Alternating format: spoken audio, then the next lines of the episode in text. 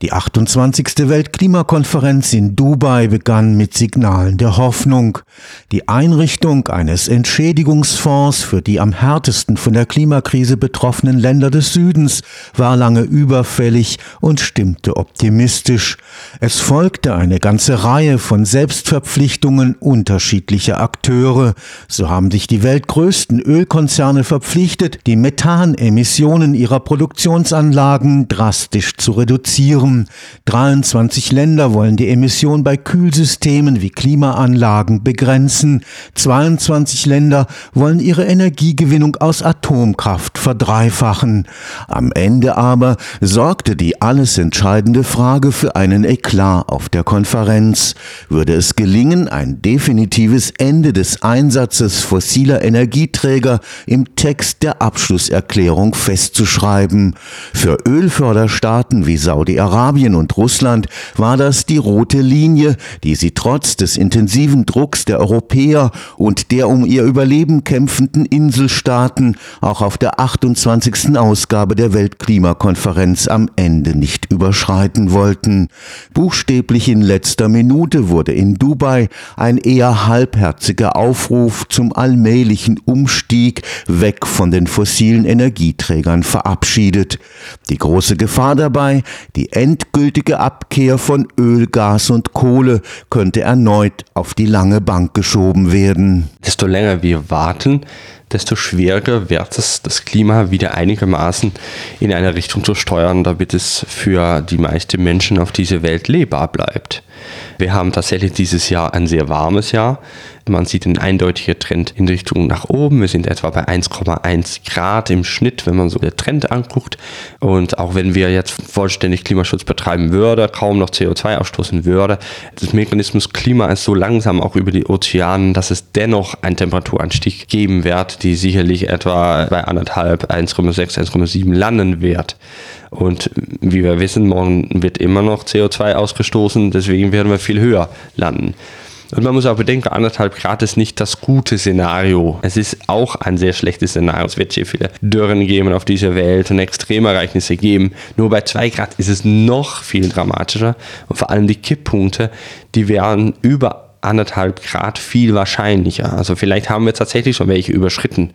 Manche dramatische stehen uns möglicherweise noch bevor. Und bei den Kipppunkten ist es so, dass es nicht, dass man sagt, okay, morgen wird es stattfinden. Nein, gestern hat es stattgefunden. Und dann ist es ja schon zu spät.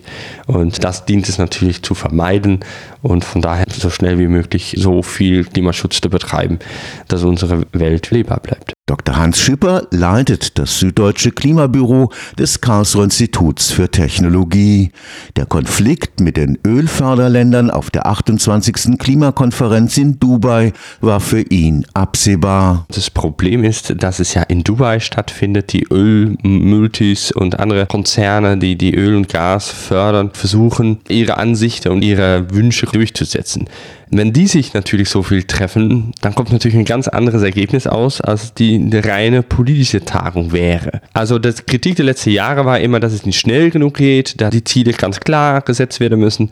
Und in diesem Fall denke ich, dass nicht so viel Positives da ist, weil es nicht nur nicht schnell genug geht, es geht sogar in die falsche Richtung. Nach dem Hin und Her auf der COP28 stellt sich die Frage, ob das Instrument der auf Einstimmigkeit angewiesenen Weltklimakonferenzen unter dem Dach der Vereinten Nationen ausreicht, ob es nicht anderer Instrumente bedarf, um die Klimapolitik ausreichend schnell voranzubringen. Es gibt auf nicht nationaler Ebene sehr viele Kooperationen weltweit, auch zwischen Deutschland und USA und es sind sehr viele Coalitions quasi schon gebildet, weil sehr viele vor allem regional und lokal merken, welche Auswirkungen den aktuellen Klimawandel hat.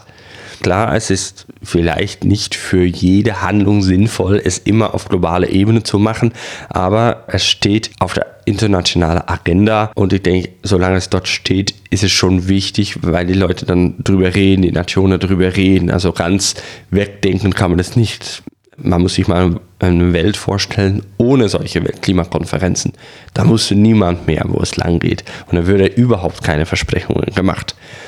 Es ist schon richtig, dass es vielleicht nicht für jede Schritt so ein Korb braucht. Aber auf der Ebene drunter wird sehr viel gemacht. Auch Baden-Württemberg und so weiter machen auch sehr viel, auch im internationalen Vergleich, sehr viele Kooperationen mit Ländern wie Frankreich und Südamerika. Und ich denke, das ist sehr wichtig, um das parallel weiterzuführen gemeinsam kommen wir dann weiter. Für den Klimaexperten haben die freiwilligen nationalen Selbstverpflichtungen, die sogenannten National Determined Contributions oder NDCs, die in sie gesetzten Erwartungen nicht erfüllt.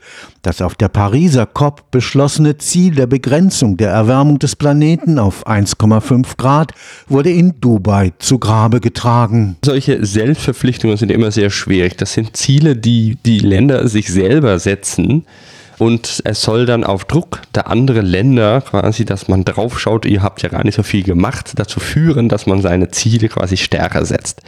Das funktionierte in der Schule schon nicht und das wird wahrscheinlich jetzt auch nicht funktionieren. Natürlich ist es gut, wenn an so einer Bestandsaufnahme äh, gemacht wird und diese Ziele gesetzt werden, aber wenn man bedenkt, dass nicht mal 40 Prozent tatsächlich Reduzierungen ansetzt und etwas mehr als die Hälfte immer noch Business as usual macht, so weiter wie bisher, dann sind wir noch längst nicht da. Und diese einzelnen Ziele festzulegen, ist zwar wichtig, aber wir müssen uns auch konzentrieren auf die Länder, die einen sehr großen Beitrag haben an das ganze CO2 die haben natürlich sehr viel Potenzial auch zu reduzieren. Und diese Maßnahmen, die die treffen, die sind natürlich sehr entscheidend für die Zukunft. Also wir sollen alle was machen, wir sollen alle natürlich unsere Ziele setzen, aber das große Gewicht liegt natürlich bei die, die sehr viel CO2 aktuell in der Atmosphäre stoßen und das sind die bekannten Emittenten wie China, USA und Indien. Länder wie Indien haben das Problem, dass sie ihre verspätete wirtschaftliche Entwicklung nachholen müssen. Dr. Schipper ist überzeugt, damit Entwicklungsländer nicht vor der Wahl zwischen Armut und Klimaschutz stehen, müssen weiter geeignete Technologien zur Entkopplung des Wirtschafts Wirtschaftswachstums vom Einsatz fossiler Brennstoffe entwickelt und weitergegeben werden. Und das ist eben noch nicht der Fall. Das geht nur über Technologien, die das ermöglichen. Und ich denke, Indien ist sehr weit das auch umzusetzen, aber die Technologien sind noch nicht so weit, um so ein großes Land wie Indien tatsächlich das so anbieten zu können, dass sie in den nächsten 10, 20 Jahren klimaneutral werden. Sie haben etwa 7% der Ausstoß kommt ja von Indien. Sie haben mehr Einwohner als China inzwischen und sie stehen jetzt am Rande, eine ganz große Nation zu werden in Sachen Technologien und Entwicklung so wie wir das in unserem westlichen Bild natürlich als, als Entwicklung sehen. Und ich denke, das wird in den nächsten Jahren einfach so weitergehen. Die werden immer mehr CO2 nutzen.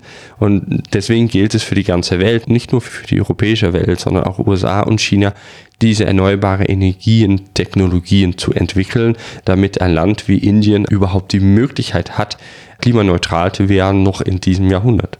Und dann natürlich zu transferieren. Ich meine, sie können dann selber sehr viel erneuerbare Energien, Technologien entwickeln und die dann wieder exportieren zu Ländern, die noch viel weniger jetzt CO2 ausstoßen, aber in Zukunft vielleicht viel mehr ausstoßen werden. Und wenn man diese Alternative nicht in ausreichendem Maß anbieten kann von regenerative Energien, würden immer noch Öl- und Gasvorräten erschlossen werden. Und ich denke, das ist sehr wichtig, die Länder darauf aufmerksam zu machen, welche Technologien es gibt, welche man tatsächlich auch umsetzen kann. Und dafür sind dann Länder, wie wir in der westlichen Welt haben, sehr wichtig, die diese Technologien, die ausreichende Know-how und auch finanzielle Mittel haben, diese Technologien zu entwickeln.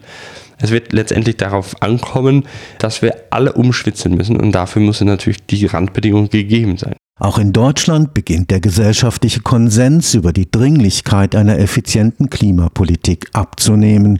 Angesichts der jetzt erst in der öffentlichen Debatte thematisierten enormen Kosten der Dekarbonisierung nimmt die Neigung zu, die Dinge auch hierzulande wieder auf die lange Bank zu schieben. Wenn wir keinen Klimaschutz betreiben, haben wir Katastrophen, wir haben riesige Flüchtlingsströme, wir haben Dürre, Überschwemmungen, Meeresspiegelanstieg nicht zu vergessen. Der Großteil der Weltbevölkerung wohnt ja an der Küste.